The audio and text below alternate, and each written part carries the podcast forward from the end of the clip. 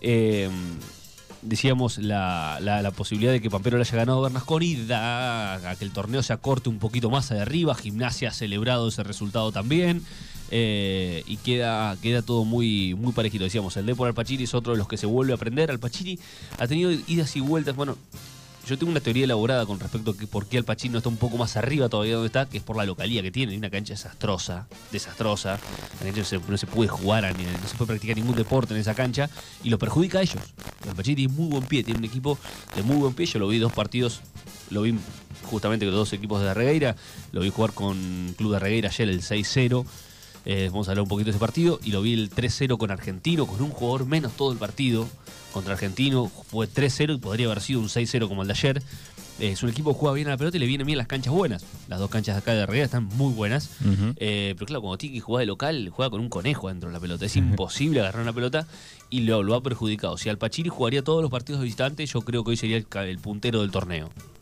Eh, es, es- un equipo que trata muy bien la pelota, que juega bien, es directo, tiene jugadores de, de- otra categoría. Eh, Miguel Rosón es para mí el mejor jugador del campeonato. Eh, es un jugador de, de- otro, de otro calibre y que está muy bien, además, porque por ahí vienen jugadores de otro calibre que vienen ya gastando las últimas balas. No, Miguel Rosón realmente está muy bien desde lo físico, muy metido eh, y, y es el, para mí el jugador del campeonato. Eh, más allá de que con los tres goles que hizo ayer es el goleador del, del torneo, digo, me parece que eh, desequilibra por sí mismo, por peso propio, es el, el jugador que puede marcar la, la diferencia solo, sin necesitar desde lo colectivo, ¿no? Con pelotazos largos te va a complicar en todas, en las que te dormís, sos, sos cartera.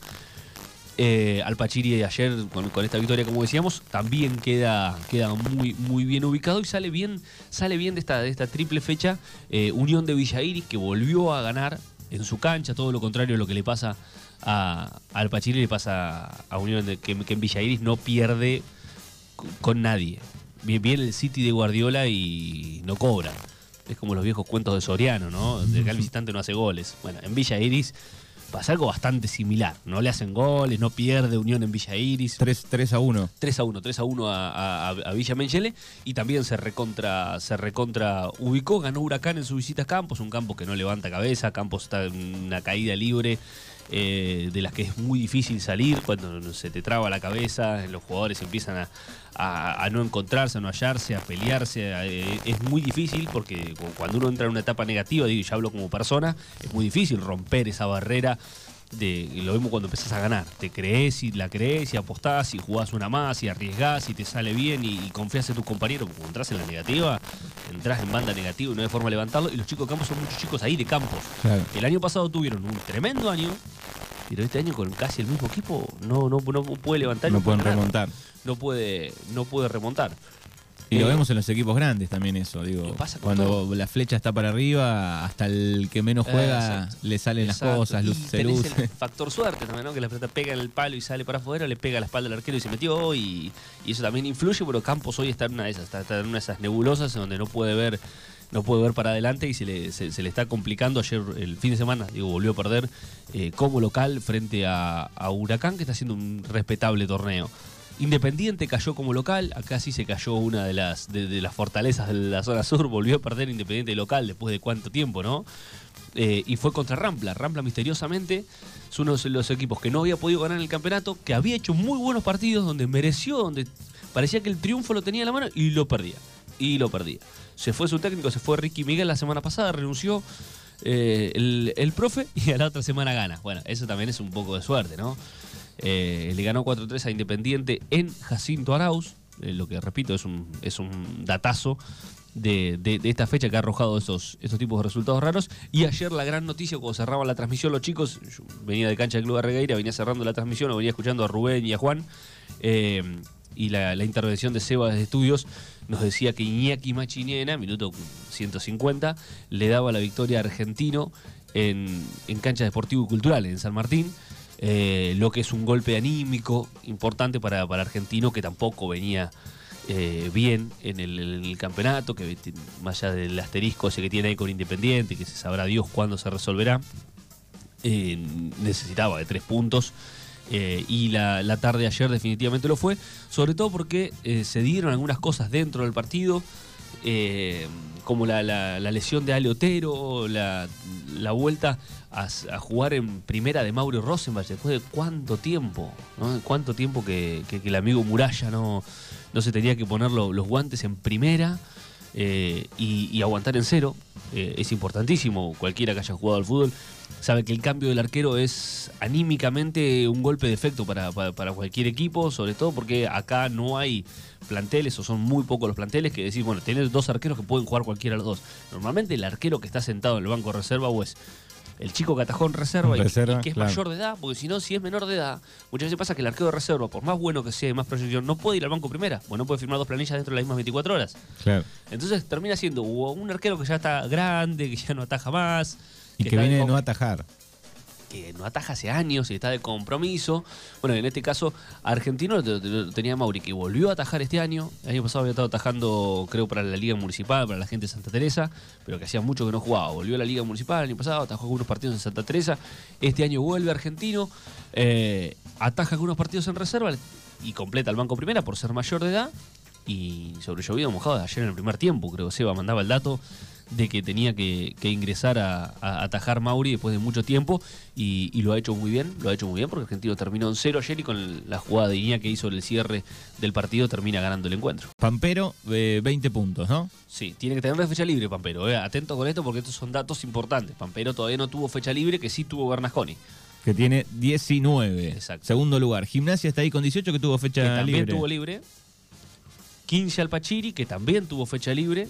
Atento con los 13 de Unión de Villa Iris.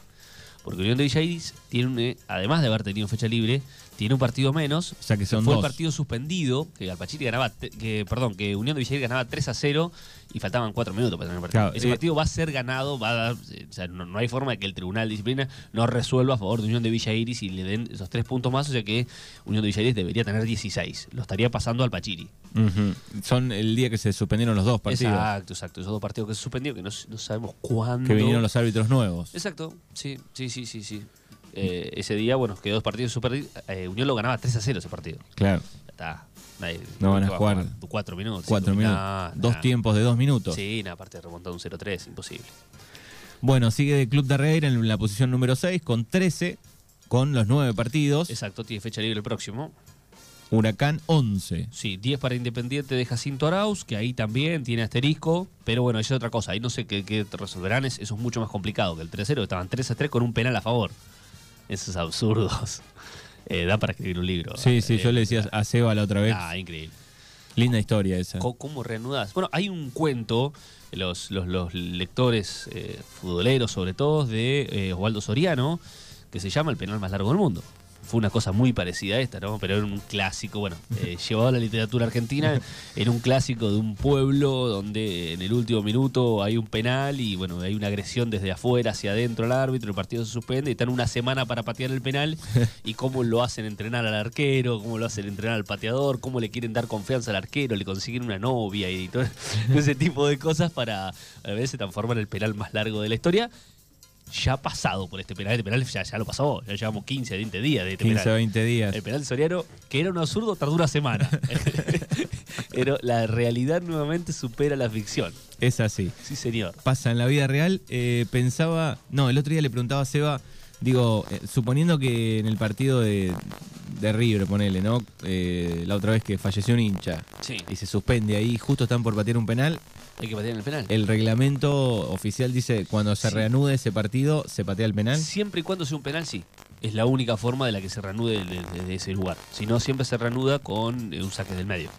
Se corta la luz, estaba justo por patear el penal. Exacto, se patea el penal, porque es eh, justamente penal, lo, lo dice el reglamento, es la pena máxima. Por eso también hay un cambio en el reglamento, es un par de temporadas, que es que no te pueden echar. Veo que pa- pasa muchas veces que te, te echan, antes te echaban como último recurso, el arquero lo, lo, lo gambeteaba, el arquero lo agarraba de la pata, era penal y roja. Eso no existe más, Claro. porque se entiende que es una doble penalización. Ya el penal es la pena máxima que hay. Si hay un penal no puede haber una expulsión, pues sería sancionar dos veces el mismo delito. Pasa en la justicia también, ¿no? Dos veces por el mismo delito no te pueden sancionar. Bueno, acá pasa igual. Eh, el penal es la pena máxima. O sea, no hay sanción mayor en el fútbol que el penal. Bueno, en este caso, la única forma de que se reanude un penal es un penal. Eh, si no, se tiene que sacar con un saque del medio. Muy bien. Bueno, y, y la próxima fecha cómo viene? Próxima fecha, próxima fecha, ya le digo. Eh, tenemos Deportivo Alpachiri Pampero en el partido de la fecha, definitivamente, ahí en el Publio Álvarez, en esa cancha donde dijimos no pica la pelota, la, la pelota tiene vida propia. Eh, Bernascón Independiente Arauz, otro partidazo.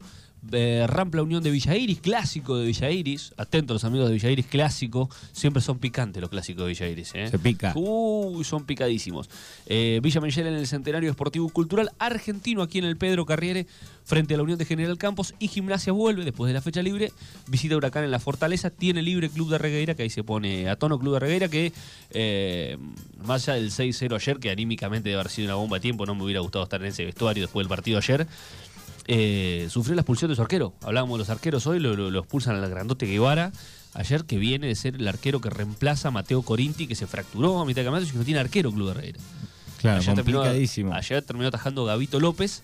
Eh, le mandamos un saludo a Gavito. Eh, pobre hizo lo, lo- lo que pudo realmente. eh, que deberá ser Gavito, imagino, el, ar- el arquero para el próximo partido que le toque al Club de Herrera, porque Guevara tendrá una fecha de sanción, porque fue doble amarilla. Eh, pero ¿cómo, cómo, cómo, nos- cómo complica a, estos, e- a los equipos de, de- de la zona sur el tema arquero? Como te falta el arquero titular es muy difícil con los planteles, Sí, sí, no es que salvo tres- los super dos. competitivos que tienen dos o tres arqueros que, bueno, ya Claro. viste, traen de refuerzo arqueros suplentes. Y bueno, esas cosas no, no- no suelen pasar, pero cómo complica cuando, cuando, no, cuando no das derecho con el tema de los arqueros. Sí, sí.